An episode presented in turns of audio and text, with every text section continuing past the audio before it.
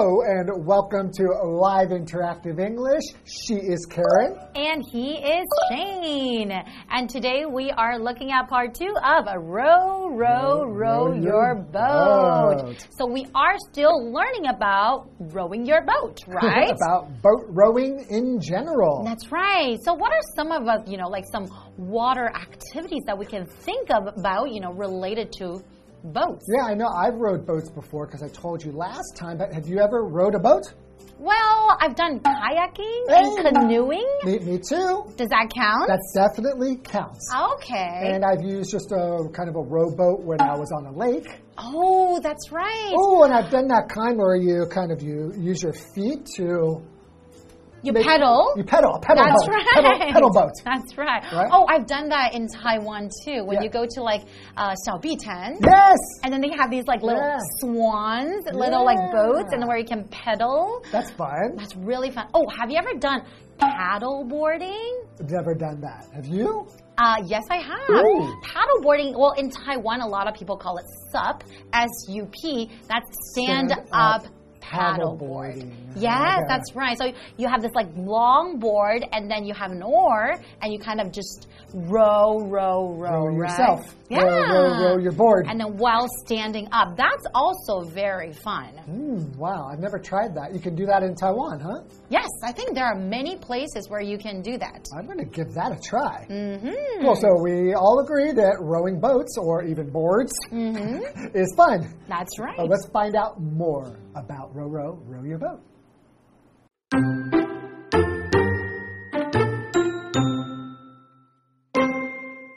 Rowing History An 1852 race between Harvard and Yale universities made rowing the first sporting competition between colleges in the United States.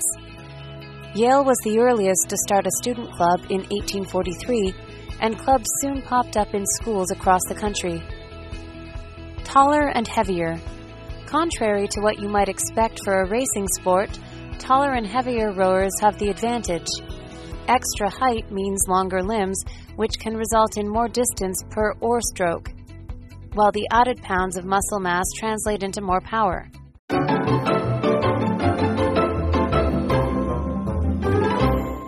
So we're looking at part two of Row, Row, Row Your Boat today, right? Yes. Hmm, I guess we'll be learning more about boats. Particularly about rowing history. rowing history? Yes. Okay, I can't wait. An 1852 race between Harvard and Yale universities made rowing the first sporting competition between colleges in the United States. Hmm. Okay, so we learned earlier that in England, you know, yes. these university students were racing each other in boats. Mm -hmm but it didn't make its way into the United States until, until later. later. Yeah. Mm -hmm. So Yale was the earliest to start a student club in 1843, hmm. and clubs soon popped up in schools across the country. So, are the boat clubs really popular in the universities in the United States now? Uh, I think in maybe some of the more prestigious, like Ivy League schools, Harvard, Yale, Princeton, mm -hmm. yes but in just a normal college or university, they probably don't have these boat they, clubs. They right? won't have one of those kind of clubs. Mm. Yeah, I think it would be for people who have more money. That's true. right? It probably costs a lot, right? Yeah. Okay, well, let's continue. Taller and heavier. Okay. Contrary to what you might expect for a racing sport, taller and heavier rowers have the advantage.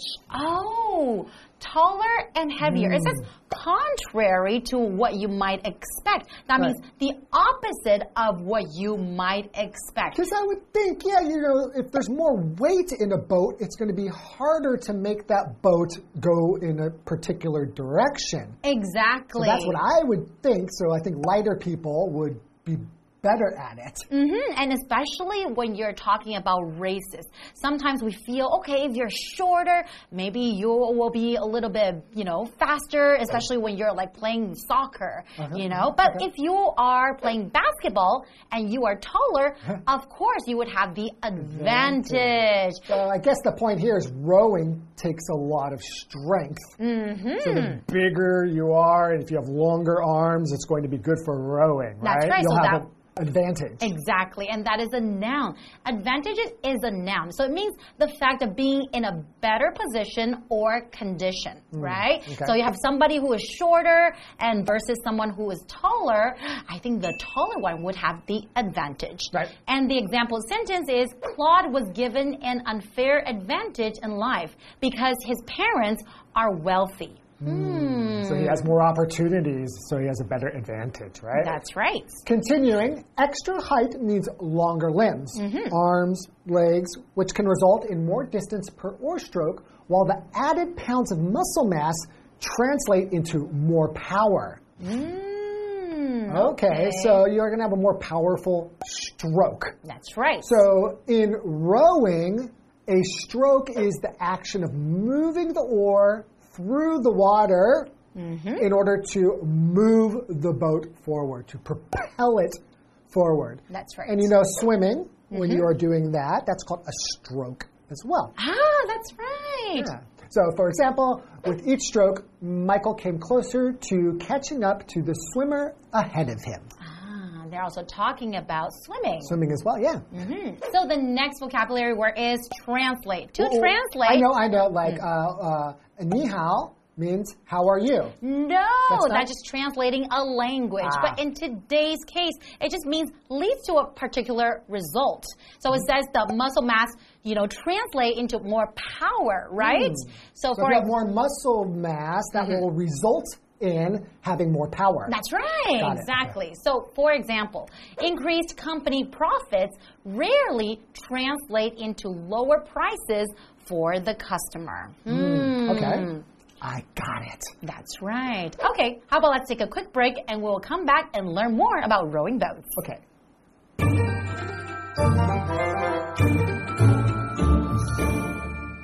Hello，大家好，我是 Hanny。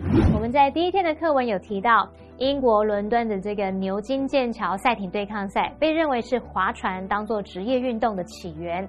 那我们就来看看，如果是在美国呢，他们则是在一八五二年间，哈佛跟耶鲁大学之间有一个比赛，让划船成为美国大学之间第一次的体育竞赛。耶鲁是最早在一八四三年成立学生社团，那么社团呢，很快就在全国各地的学校兴起。申颖老师有聊到说，这可能是在比较有名望的一些学校里面比较盛行。老师用到 prestigious 这个字，p r e s t i g i o u s，prestigious 它是形容卓著的、有名望的。好，那课文接着提到一个跟划船有关的有趣事实，就是。比较高、比较壮的赛艇运动员是具有优势的。比较高的身高呢，意味着有比较长的四肢，那这可以让每一次划桨的距离更长。而比较多的肌肉量则会转化为更多力量。好，来看到单字 advantage，它表示优势或者是有利条件。那么 stroke 在这边是指划桨动作，那么也可以指说可能像是游泳啊，或者是划船这样一次的划水。Shane 老师在讲解时，他用到 propel 这个动词，p r o p e l，propel 表示推动、推进的意思。再来 translate 或是 translate，它表示转为或是翻译的意思。那补充单字 or，它表示讲或者是卤。这边一个重点，我要进入文法时间。好，来看这个重点是 contrary to 加上名词，表示和什么不同，与什么相反。那么 contrary 在这边是当形容词来描述相反的、对立的，后面就常常会接 to 加名词。举例来说，contrary to popular belief。Eating eggs in moderation does not cause high cholesterol。和一般看法不同的是，适量吃鸡蛋并不会造成高胆固醇。好，那节华课文中。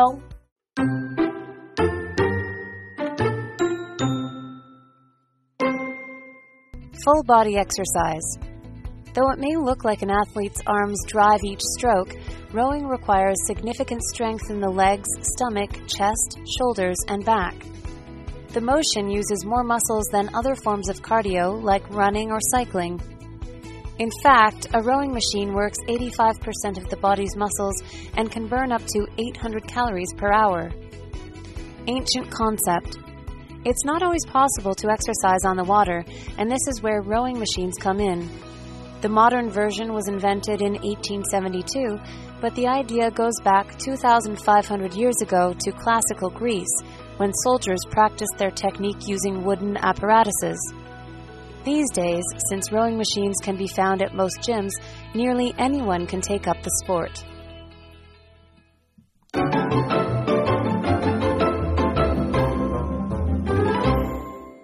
Welcome back, everyone. So before the break, we were talking about that these boat clubs made its way into the United States, mm -hmm. and a lot of universities like Harvard and Yale, they also have these boat clubs, right? right? And we also mentioned that if you are taller and heavier, you actually have an advantage as a rower. Okay. Well, let's mm-hmm. move on to full body exercise. Mm. Though it may look like an athlete's arms drive each stroke, mm -hmm. rowing requires significant strength in the legs, stomach, chest, shoulders, and back. Mm. So it works your legs too, but I thought you don't really move your legs when you're in the boat. I guess you're kind of pushing up against something. Uh huh. Maybe, yeah. Ah, I don't know. I'm not a rower. but I remember I used to have a rowing machine when I was young for exercising. My, it was my parents, uh -huh. an exercise machine, and you would do like rowing, and you had a rope that you would pull out. Mm -hmm. And I remember it's quite good exercise. Really? And then so your legs would actually feel sore too? Yeah, yeah, yeah, because I was pushing myself back. Hmm. The motion uses more muscles than other forms of cardio like running or cycling. Wow. Interesting. I didn't know that.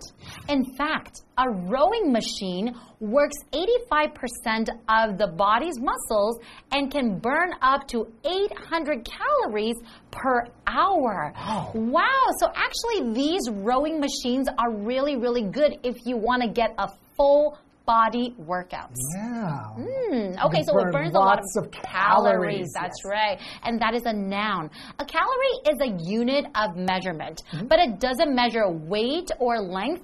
A calorie is a unit of energy. Yeah, for like how much uh, heat or energy is made from food, right? Mm -hmm. It's contained inside of food. Exactly. And a lot of people who want to lose weight, mm -hmm. maybe every day they have to think about how much calories they're taking in, right? Right. Okay, so for example, none for me, thanks.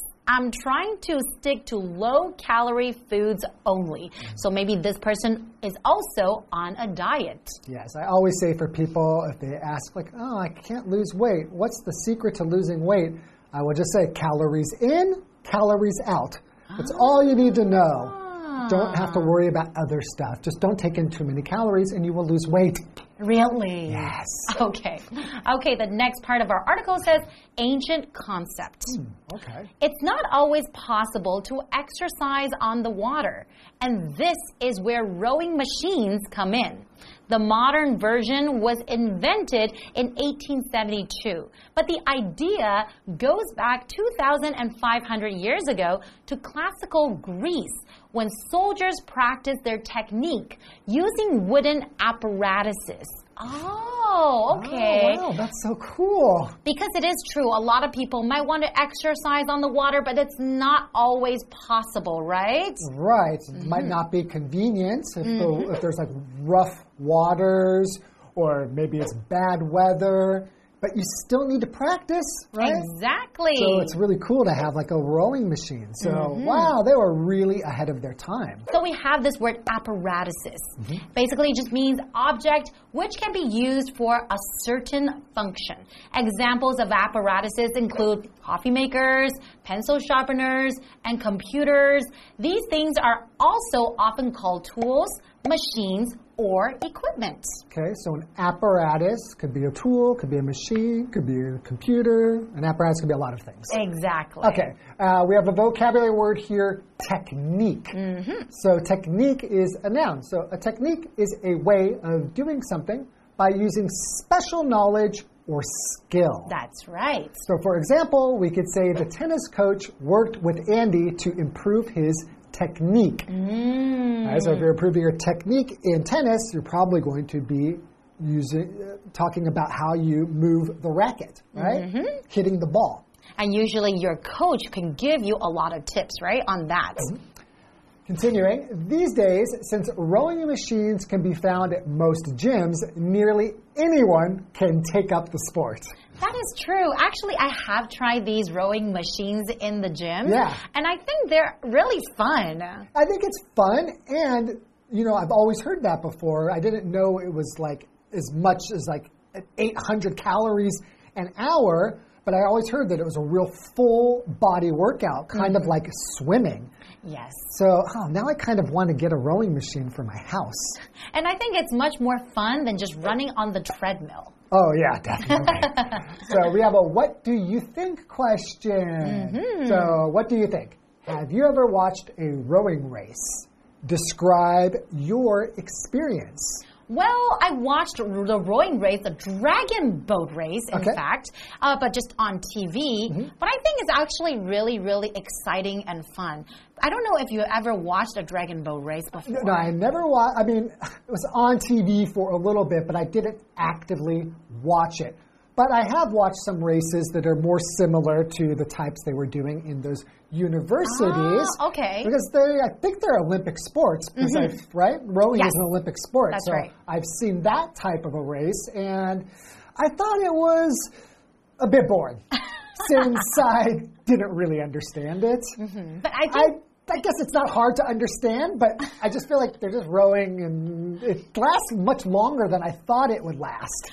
Okay, but I really think you should try watching the Dragon Boat race. I think it's more exciting. Do you know that there is like a drummer on the Dragon Boat? And then all the rowers have to listen to the beat, the rhythm of the drum Oh. beat, and then they have to follow. So everyone is rowing at the same time. Rowing to the beat. Yeah, exactly. So it's actually quite fun, and there is a person at the front of the boat and trying to reach for the flag. So it doesn't take a very long time to finish the race, but I think it's really exciting. I will definitely check it out. and that's all the time we have for today. Thank you for joining us in All About Rowing Boats. hmm And we'll see you guys next time. Bye-bye. Bye bye.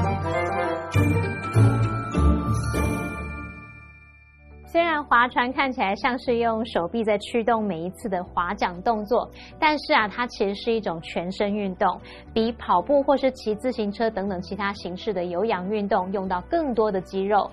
那事实上呢，划船机可以锻炼身体百分之八十五的肌肉哦，每小时可以燃烧高达八百卡路里的热量。单字 calorie 就表示卡路里，它是热量单位。那么 Karen 老师在讲解时，他用到 measurement，在 measure 后后面加上 m e n t，变成这个名词，可以表达测量或者测量结果。那说到划船机，同学们有使用过这项器材吗？毕竟我们在水上运动，并不是都可行，没有那么方便嘛。那这就是划船机派上用场的地方。而现代版的划船机是在一八七二年发明。这个想法其实可以追溯到两千五百年前的古典希腊时期，当时士兵们就是用木质的这种器械来练习技能。那么现在呢，大多数的健身房都可以找到划船机，几乎任何人都能开始从事这项运动。单字 technique 它就表示技法、技艺或者是技巧、方法，是个名词。那补充单字 apparatus，它表示器械、器具或是仪器的意思。Karen 老师提到说，他认为划船机比跑步机有趣。老师说的 treadmill，它是拼作 T R E A D M I L L，treadmill 就是跑步机。好，这边两个重点，我们进入文法时间。好，我们来看第一个重点是 where somebody or something comes in，是指说某人或某事物派上用场的地方。那么片语动词 come in 在这边是表达发挥作用、派上用场的意思。例如，We need someone to offer a different perspective And that's where you come in。我们需要有人提供不同的观点，这正是你派上用场的地方喽。好，那么第二个要介绍的是 take up 的不同意思。第一个呢，可以指说开始从事，像是从事某个活动啊、兴趣、工作等等。常见的用法就是 take up 加上名词或动名词。例如，He took up photography as a hobby when he was seventeen。他十七岁的时候开始把摄影当做嗜好。第二个用法，我们可以把它解释成占据、占用，或者是花费，可能是占用时间啊、空间、花费精力等等。例如，His whole morning was taken up by meetings。他整个早上都被会议给占据了。那么第三个用法可以表达接受，像是接受某个提议啊、挑战等等。例如，I'm willing to take up the challenge。我愿意接受挑战。好，以上是今天的讲解，别走开，马上回来哦。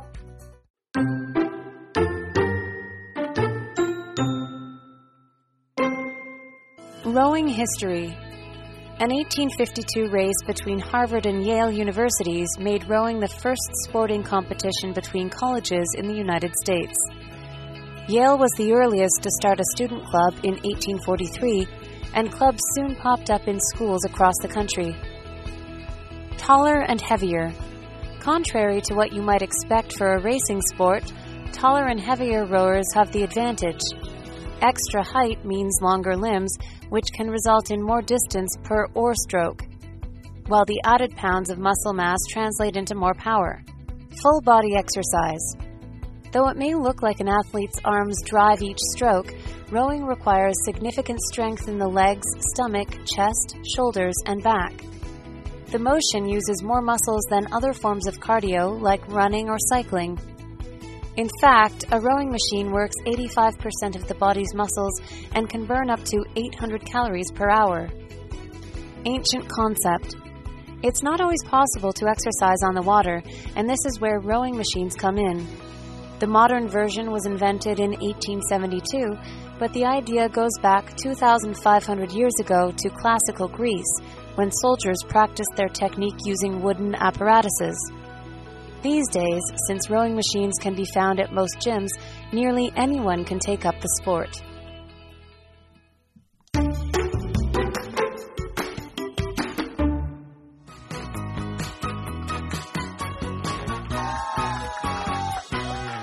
Hi everyone, I'm Stephen. And I'm Carolyn. We're going to play a game called Guess the Bear. Each of us has three words or phrases on these cards.